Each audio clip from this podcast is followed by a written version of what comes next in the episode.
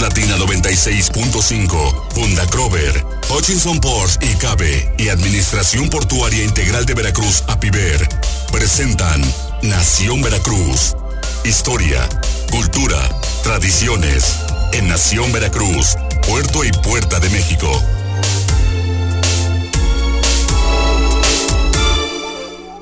Ya estamos en Nación Veracruz, Puerto y Puerta de México, este espacio que está listo para la historia, la tradición, la cultura, las artes, los museos. Miguel Salvador Rodríguez Azueta, el día de hoy desde la ciudad de Puebla. Así es, don Jorge. Muy buenos días a todos nuestros amigos del auditorio, radio escuchas, amigos y fans de Nación Veracruz, Puerto y Puerta de México. Aquí estamos desde eh, la ciudad de Puebla, Puebla de Los Ángeles. Muy bonito día, soleado recibidos por aquí por eh, Don Goyo, que nos está echando acá unas exhalaciones temerosas, diría yo. Pero no te, no te, preocupes, no te va a pasar absolutamente nada. Tú ya estás curado de espanto. Y... Pues es que en mi pueblo lo más alto que tenemos es el médano del perro, don Jorge. Es correcto, pero no, no, te, no te preocupes, no te va a pasar nada. Oye, está con nosotros también aquí tu gran amigo y gran amigo de todos nosotros, Héctor Haas. Héctor Haas. Muy buenos días. Eh, que vamos a estar platicando también más al rato con Héctor de temas que tienen que ver con la historia aquí del puerto de Veracruz. Mi querido Héctor, bienvenido. Muchas gracias. Pues Miguel, a ver, coméntanos, vamos a seguir abundando de, de este quinto encuentro internacional de museos allá en Puebla. Eh, como bueno, apenas va, da inicio en unos 25 En unos momentos menos, ya estamos a punto a las nueve y media iniciaremos con la inauguración, estaremos con las ponencias acerca de temas precisamente importantes para el desarrollo y la administración de los museos. Que eh, este, con este, ahora sí que estos encuentros, eh, Jorge, amigos del auditorio, fueron creados precisamente por la UPAEP para eh, desarrollar, incentivar en los eh, administradores y en los directores de los museos esa profesionalización que deben de tener para precisamente acercarse a, la comunidad. Cada uno de los museos en, en nuestras ciudades, eh, Jorge, amigos, debe de ser un referente de la cultura, debe de ser un líder de su comunidad para precisamente llevar a esa comunidad a estadios más eh, desarrollados en el aspecto de, por, por, supuesto, de la cultura y ahora con los temas de la bio, biodiversidad y los ecosistemas, pues enfocarnos también a cómo vamos a ayudar a que la comunidad se plantee el apoyo y el desarrollo y protección de su medio ambiente. Oye Miguel, y, y en torno a todo esto, eh, hace rato lo comentábamos en, el noticiero, ¿no? Lo importante que es que ya todos estos aspectos culturales eh, se bajen al día a día, es decir, que se toquen ya este tipo de tópicos, estas situaciones que nos llevan a que tenemos que resolver el problema del, medio ambiente a como dé lugar porque nos estamos ahora sí ya acabando completamente el planeta. Así es, definitivamente. Entonces cada uno de, de los museos debe de, insisto, tomar el liderazgo para poder desarrollar proyectos o en su momento precisamente crear la conciencia necesaria para la protección eh, del, medio ambiente. En el caso de, del municipio de Veracruz, Jorge, amigos, es muy importante destacar la importancia que, a este punto eh, tiene el alcalde de, de Veracruz, Fernando Yunes Márquez, y el director de Turismo y Cultura, Juan Bosco Pérez Acasuso, así como la subdirectora de Cultura, Minú Frutis Prom, precisamente para que en el municipio los recintos culturales, los museos, se tomen en serio este liderazgo para que la comunidad se pueda tomar eh, conciencia de la importancia de proteger, de proteger el medio ambiente, o sea que es parte de la cultura. Miren, un ejemplo claro es ahí nuestro amigo Héctor Haas.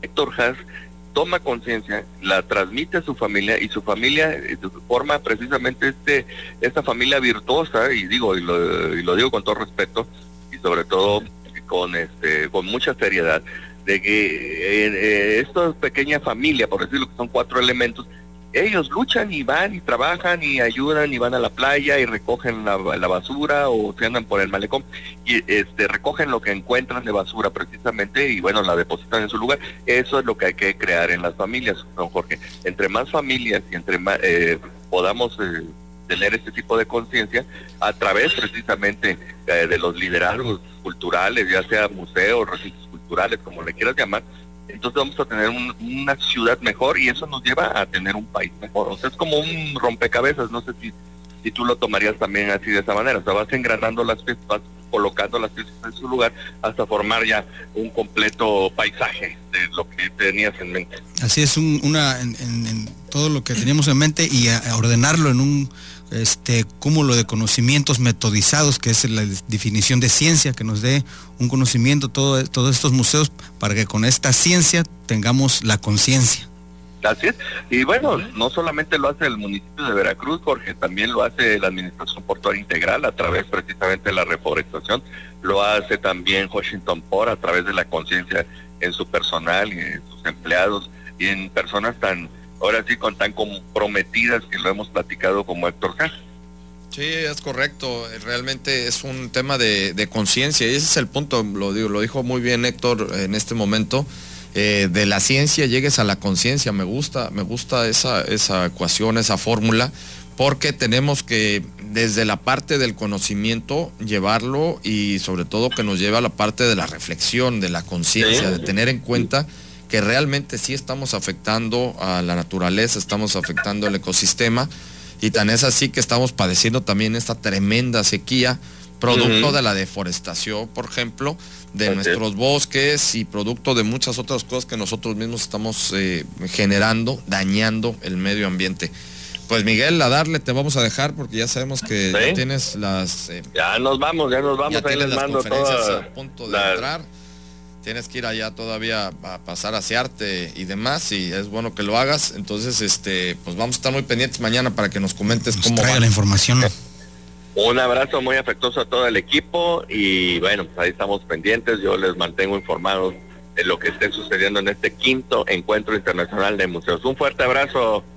Igualmente, Miguel, te mandamos un, abrazo fuerte. Miguel Salvador Rodríguez Azueta está desde la ciudad de Puebla, precisamente llevando a cabo, bueno, eh, va a participar en este quinto encuentro de museos, el quinto encuentro internacional de museos que lo realiza la Universidad UPAEP.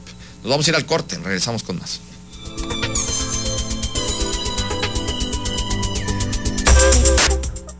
Este programa es presentado por Hutchison Ports y Cabe y Administración Portuaria Integral de Veracruz, APIVER. Estamos de regreso en Nación Veracruz, Puerto y Puerta de México y vamos a continuar con nuestros temas platicando el día de hoy con Héctor Haas, eh, el historiador por, por vocación, vamos a decirlo de tal manera, aquí en Veracruz y hoy nos traes este tema que es un tema muy, muy jarocho que es las joyas del pescador. Las joyas del pescador de, de Jarochilandia al mundo, ¿no? Porque se hizo famosa esta costa de la, de la playa norte. Y vamos a tratar este tema hoy porque se cumple un año de que eh, de la partida a la vida eterna ¿no? del señor este, Raúl, Raúl Hurtado Hernández. Hace un año falleció el famoso pescador de las joyas, ¿no? Un pescador ¿Cómo, fue el, ¿Cómo fue el evento? A ver, cuéntanos para que sí, pues este, por ahí de los años 70, eh, este señor pescando pulpos, eh, pues se aproximó a una zona donde vio un, brillo, ¿no? Un brillo metálico y él pues no, no sabía, así se cuenta que, era oro, sino que este, lo saca y pues se, leen muchos, este, muchas narrativas, ¿no? Que hasta sus hijos lo tenían jugando así como si fuera un carrito, algo así, hasta que lo lleva con un joyero y pues le, le determina que era oro, ¿no? Y después va a sacar más de esa zona y hasta que pues es acusado no por robo a la nación ya después fue fue este liberado fue este ¿Cuánto tiempo estuvo en la cárcel? pues unos tres años estuvo estuvo este el pescador de las joyas este lugar eh, es, una zona de playa que aún permanece virgen que justamente pareciera que se respetó este, después de, hacer la ampliación para la, para la modernización del puerto. Es una zona que justamente está fuera del límite de, este, de modernización portuaria y es en la zona de donde, donde desemboca el río Medio, allá por donde están las colonias estas de eh, Geolospinos, el renacimiento, todo eso, es, este, se tiene determinado que es a 800 metros hacia el sur, o sea, partiendo desde el río Medio, 800 metros hacia el sur, y de ahí, eh, con, en un día de marea baja, unos 180 metros hacia mar adentro, ahí todavía es, es posible llegar a encontrar algunos este, vestigios eh, pues de, cerámica y, de barro todavía hay hundidos como, como pecios. hay, varias teorías eh, del origen de estas joyas en este lugar, aquí en Veracruz. Eh, se tiene, por mencionar una, que es la de el naufragio de un capitán de la primera época de la, de la conquista, que es el capitán Diego de Figueroa. Este este episodio eh, trata de que en, la cercanía de 1528, Hernán Cortés, eh, pues eh, estaba rodeado por una serie de intrigas, ¿no? Entonces, pues su majestad allá en España, Carlos I, manda a un Gonzalo de Estrada, que, fuera, que era el tesorero de, la Nueva España, que se encargara de ser gobernador. Entonces él, eh, este gobernador, manda a, este llamado Diego de Figueroa a, eh, desde allá, estamos hablando ya en términos eh, pues nacionales, ¿no? En, la Nueva España, manda a Diego de Figueroa a someter a los mijes zapotecos. Entonces, para ganarse todos estos pueblos, en el Inter, en el que está ahí, en, en el área de Montalbán, en Oaxaca, pues se deslumbra por la cantidad de oro que se tienen en las tumbas eh, de, los, de los grandes señores de eh, oaxaqueños, ¿no? De los mijes zapotecos y bueno, pues este decide saquear esas tumbas y es como mejor regresa a, la capital de la Nueva España, a la Ciudad de México, para después venir a Veracruz y de aquí partir a la madre patria, a España y dejar la conquista cegado. Entonces, en ese tiempo, 1528, Veracruz estaba en la antigua. Era todavía, eh, ya la ciudad de Veracruz se funda hasta, bueno, este, se pasa para acá, en lugar actual, hasta 1600. Entonces, los de la Nueva España, la capital, llegaban a la antigua y en el Inter, que, que era un, cabotaje que se hacía desde una navegación eh, interna que se hacía desde la antigua a San Juan de Ulúa, que aquí se llamaba San Juan de Ulúa, no, no era propiamente Veracruz, y de aquí partir hacia, hacia la travesía transatlántica. Bueno, en ese inter de la antigua a San Juan de Ulúa es cuando eh, está escrito que sobreviene un, gran nortazo aquí en Veracruz y es como naufraga, naufraga él, se eh, fallece él, Diego de Figueroa, y con unos 15 pasajeros más se tiene ahí. Y es donde eh, se pierde todo, y ahí es donde se pierde todo este tesoro. Todo, todo este tesoro, este tesoro en las joyas. joyas. Pues. Sí, esas joyas, este, porque bueno, allá en, España todos estos este tipo de, trabajos eran muy admirados por este, por este, en, el, viejo mundo, con qué, con qué este gran arte se, elaboraban, se elaboraban un método antiguo aquí que se llamaba el método la cera perdida, así se elaboraban esos moldes, y bueno, tenían unas marcas que eran una doble X, que son este, el 20 romano, y una letra C, que puede ser que quiera decir Castilla o, perdón, este quiere decir Corona o Carlos. Entonces, este, eso quiere decir porque ya eh, desde que los trajo Diego de Figueroa, también eh, en la Ciudad de México recopiló más de estos tesoros porque eran parte de un impuesto que se tenía que pagar al rey de España, desde el virrey, eh, o antes apenas estaban en ese tiempo los gobernadores, se tenía que pagar eh, una eh, quinta parte, o sea, un 20% de las riquezas encontradas en tesoros que se le llamaba el quinto real.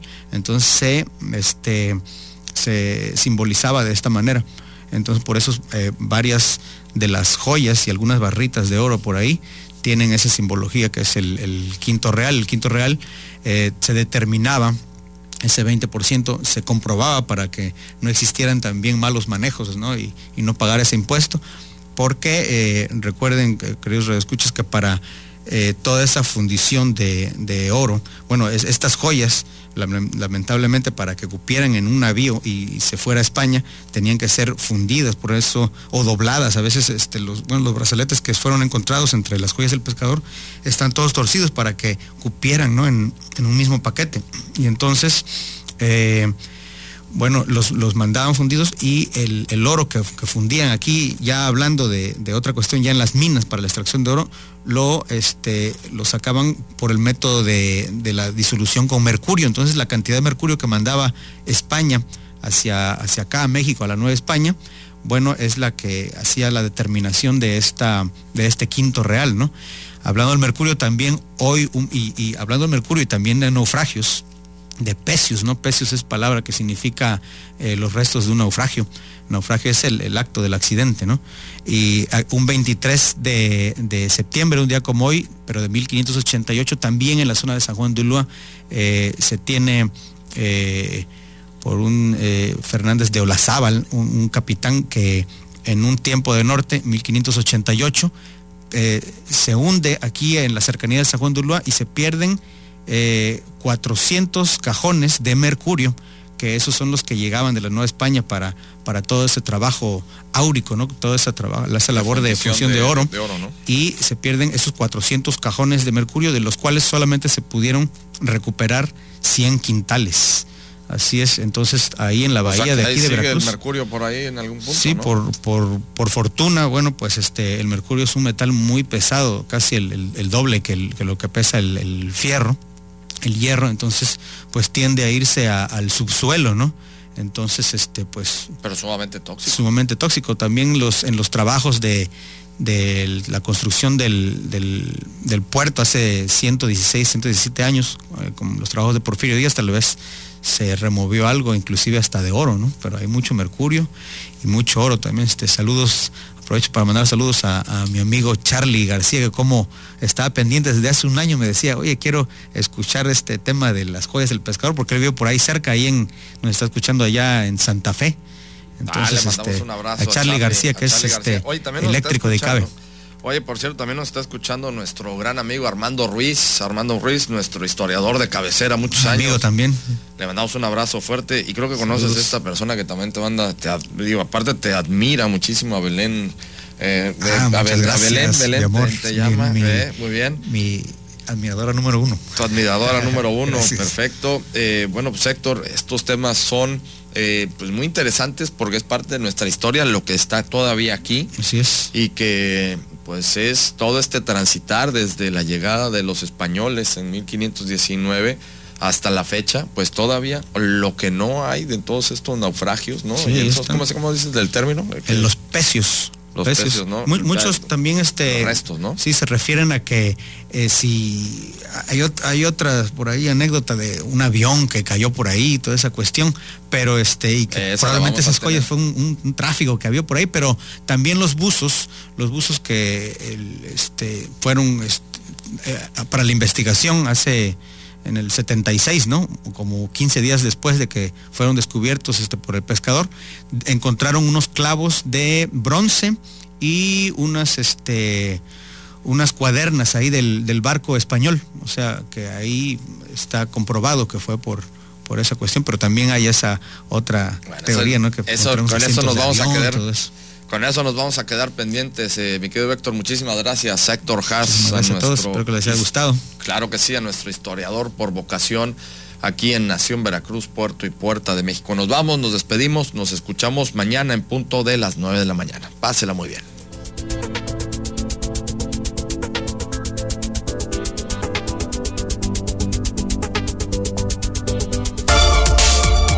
Más Latina 96.5, Punta Crover Hutchinson Ports y CABE y Administración Portuaria Integral de Veracruz, APIVER, presentaron Nación Veracruz, Puerto y Puerta de México. Hasta la próxima.